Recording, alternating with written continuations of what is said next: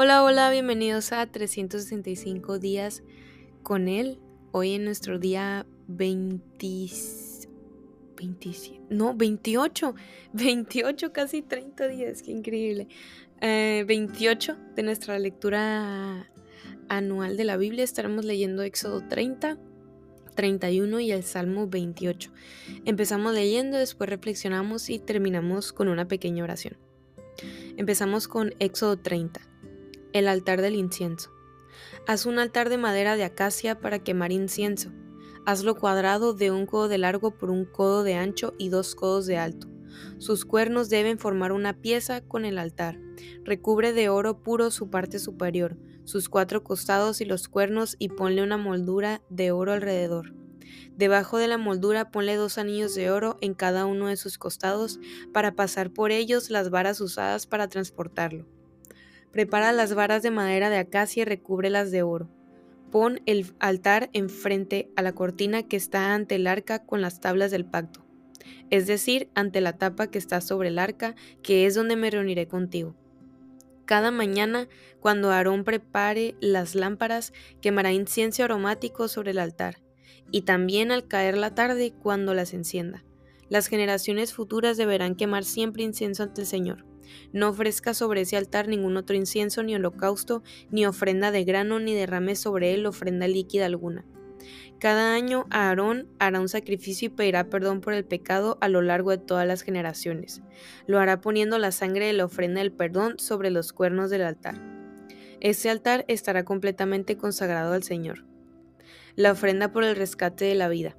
El Señor habló con Moisés y le dijo, cuando hagas el censo y cuentes a los israelitas, cada uno deberá pagar al Señor rescate por su vida, para que no le sobrevenga ninguna plaga durante el censo. Cada uno de los censados deberá pagar como ofrenda al Señor medio ciclo de plata, que es la mitad del peso oficial del santuario. Todos los censados mayores de 20 años deberán entregar esta ofrenda al Señor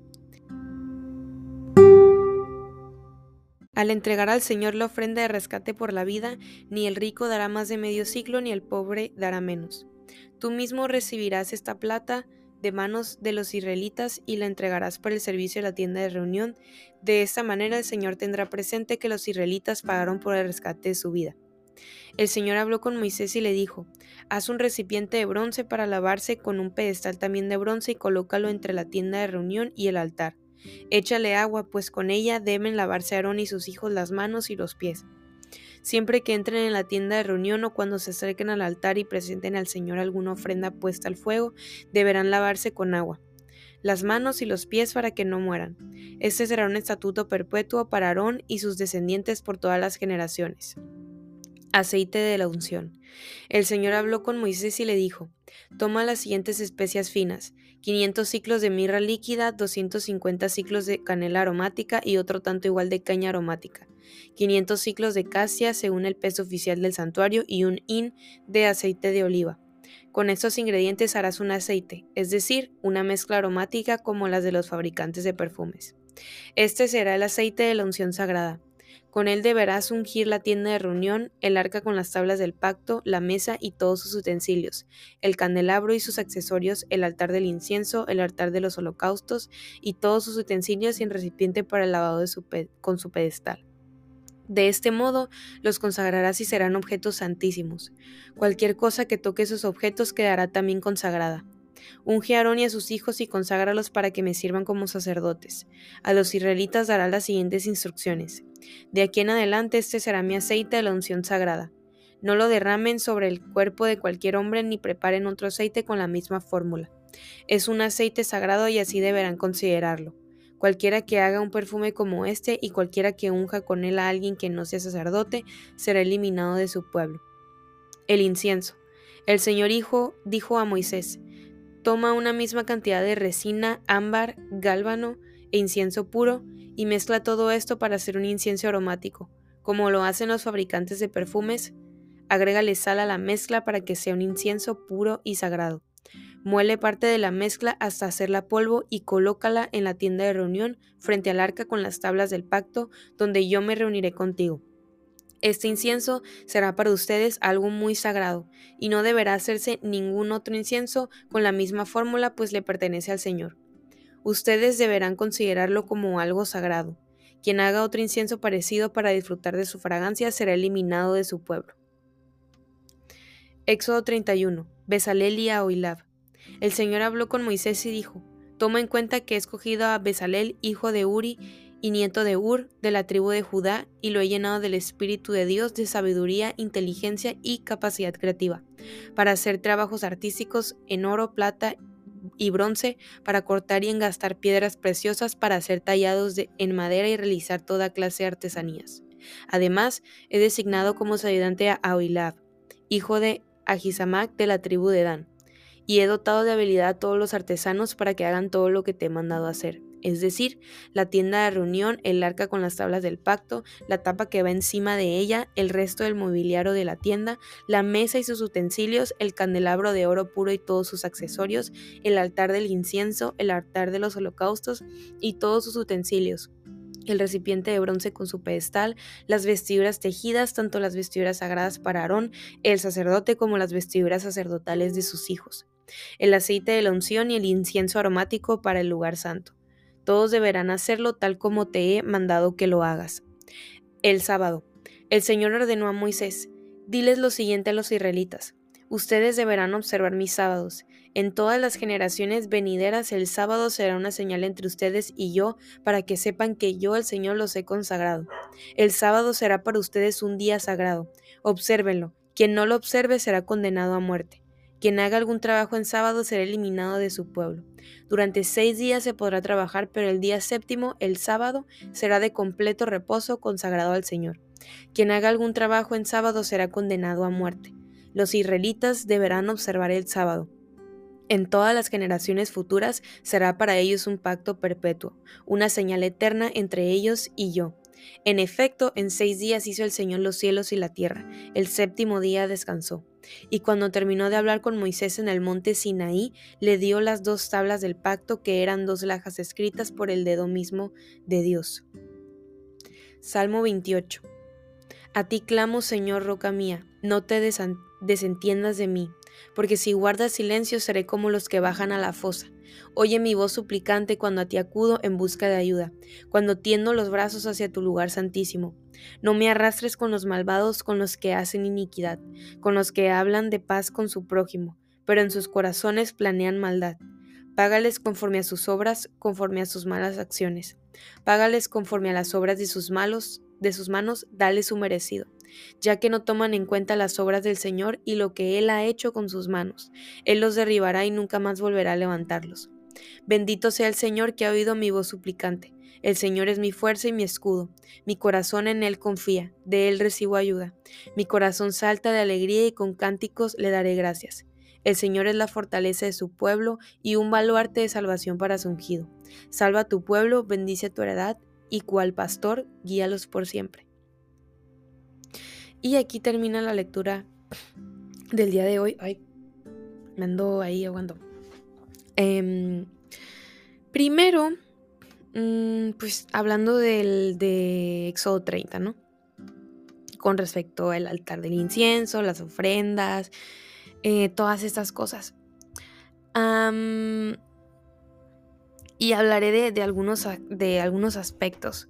Me llama la atención porque muchas de las cosas que se hablan aquí y cosas que se hacían antes, como pues esto, ¿no? El expiar los pecados del pueblo, pagar por un rescate, son cosas que hoy podemos, eh, en las que siempre se hizo referencia a lo que Jesucristo haría y a lo que veríamos hecho con Jesús. Pero pues ahora lo, lo canalizamos y es ahí cuando vemos la, a Jesús impregnado en, de inicio a fin en, la Biblia, en Éxodo, en el segundo libro de la Biblia, podemos ver que ya se empiezan a mencionar cosas que hoy se relacionan estrechamente con Jesús. Por ejemplo, antes se derramaba sangre en los cuernos del altar para expiar los pecados del pueblo. Ahora La sangre de Cristo derramada en aquella cruz es la que nos redime y limpia todos nuestros pecados. Hoy somos limpios gracias a la sangre de Jesús, aquel único hombre inocente y perfecto que nos amó tanto que a precio de sangre compró nuestro rescate y nos ha limpiado de nuestros pecados y transgresiones. Antes pagábamos por un rescate, Ahora un hombre pagó nuestro rescate a precio de sangre. Fuimos rescatados por Jesucristo y hoy no debemos de pagar por nuestro rescate, porque Él ya pagó el precio de nuestro pecado, que nosotros tuvimos que haber pagado, pero que Él pagó.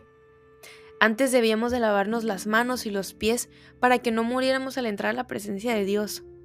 Hoy podemos entrar a su presencia restauradora, sucios, tal y como somos, para que Él nos limpie y purifique. Hoy podemos llegar con Él tal y como somos, imperfectos, y acercarnos sin temor, con la confianza de que el purificador nos purificará y podrá limpiar todas nuestras impurezas. Vemos que antes cosas que hacíamos por obra de nuestras manos, ahora lo recibimos por gracia por algo que Jesús ya hizo en la cruz. Y hoy damos por hecho que tenemos eso, pero antes no existía el dar por hecho que, híjole, hoy la regué, voy a pedirle perdón a, a Dios y me voy a rendir. Antes no era tan sencillo, antes tenías que hacer todo un procedimiento, todas, muchas reglas para poder recibir, para poder ser recibir la expiación de nuestros pecados. Y hoy es tan, tan sencillo como, Señor, perdóname, porque hice algo que no te agrada. Señor, perdóname.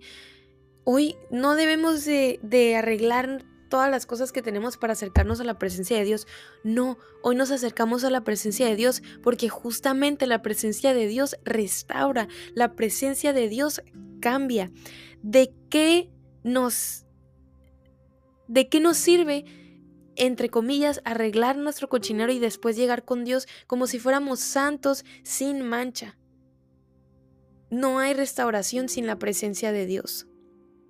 Y quizás aquí me estaría saliendo un poco del tema, pero quizás hoy tú eh, te sientes sucio, sientes que necesitas lavar tus manos y tus pies para no morir eh, al entrar a la presencia de Dios, tienes temor de entrar a la presencia de Dios porque tus manos quizás están sucias, porque tus pies quizás están sucios, porque quizás ayer pecaste, porque quizás hoy le fallaste a Dios, pero te carcome por dentro y sientes ese deseo de, de agradarle a Él, aunque fallaste hoy, aunque fallaste ayer, aunque fallaste hace una semana, pero no te puedes acercar a Dios porque te da miedo, porque sientes que te va a caer un rayo, porque sientes que te va a juzgar, porque sientes que te va a señalar, pero Dios es el último que te señala desde arriba. A veces miramos a Dios como un Señor que está sentado arriba en los cielos en su trono eh, de nubes y que nos está señalando y nos está tirando un sermón desde el cielo, pero realmente no es así. Dios es clemente, es compasivo, es misericordioso. Su, su corazón, por su corazón fluyen ríos de misericordia y de gracia y no te mira con condenación Jesucristo ya pagó tu deuda. Es tanto que solamente debes de acercarte con Él, entregar, entregarle tu pecado, entregarle tu error, tus fallas y decirle, Señor, me arrepiento. Y en ese mismo momento, borrón y cuenta nueva. Porque dice su palabra que por amor, Él olvida él borra nuestras transgresiones porque nosotros deberíamos de vivir con la mirada hacia atrás. Porque nosotros deberíamos de, limpiar nuestras manos y nuestros pies antes de entrar a su presencia restauradora, cuando en su palabra dice que él vino por los enfermos y no por los sanos. Entonces, ¿por qué vendría con nosotros después de limpiar nuestras manos y nuestros pies si ya estamos sanos, si ya estamos limpios? Su sangre purifica, su sangre restaura, su sangre hoy nos ha comprado su sangre, nos limpia de nuestros pecados. ¿De qué serviría que haya derramado su sangre en la cruz, que haya sufrido? ¿De qué serviría eso si tú y yo no estamos sucios? No tiene sentido. Y muchas veces nos compramos esa idea porque el diablo es astuto. Porque nuestras mentes, nuestros corazones son engañosos porque no conocemos su palabra o porque quizás no abrazamos las verdades de su palabra, quizás no creemos genuinamente que Él viene por los enfermos y no por los sanos. Hay muchos factores por los cuales tú y yo podemos comprarnos la mentira de que tenemos que venir limpios ante su presencia. Sí, debemos de vivir una vida en santidad. Sean santos. Yo soy santo. Ustedes sean santos. Sí. Pero cuando entra la gracia y la misericordia si tú y yo no hemos fallado? o no hemos pecado, o no estamos enfermos en alguna parte de nuestro corazón o en absolutamente todo nuestro corazón y nuestra mente. Sería reflexionar eso y abrazar que su presencia es restauradora. Nosotros no nos restauramos a nosotros mismos, que nosotros enmendemos nuestra conducta y dejemos de hacer algo que está mal ante sus ojos, no quiere decir que por eso ya somos santos. Estamos enmendando una actitud. Debemos de restaurar el corazón. Hay algo dentro de nosotros que nos hace pecar en, en, eso específico, en lo que tú puedes pecar, en eso específico que tú fallas. Y el único que puede restaurar el corazón es Dios. Y hoy podemos gozar, no sé si logramos entender que hoy podemos gozar de la preciosa libertad de acercarnos a Jesús, de acercarnos a su presencia, sucios, y decirle, límpiame. Porque soy imperfecto. Límpiame, porque estoy sucio. Me siento sucio. Límpiame, restáurame. No sé si hoy entendemos el gozo, lo precioso que es que ante un Dios santo y perfecto, hoy tú y yo, algo que antes era imposible, podemos acercarnos con los pies y las manos sucias.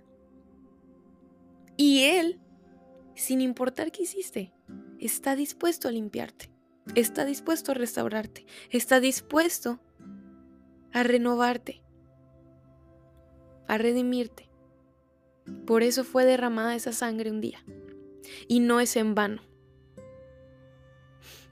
Y creo que hoy Dios nos habla y nos llama a creer que podemos acercarnos a Él sin temor a su presencia para que Él nos restaure y nos limpie.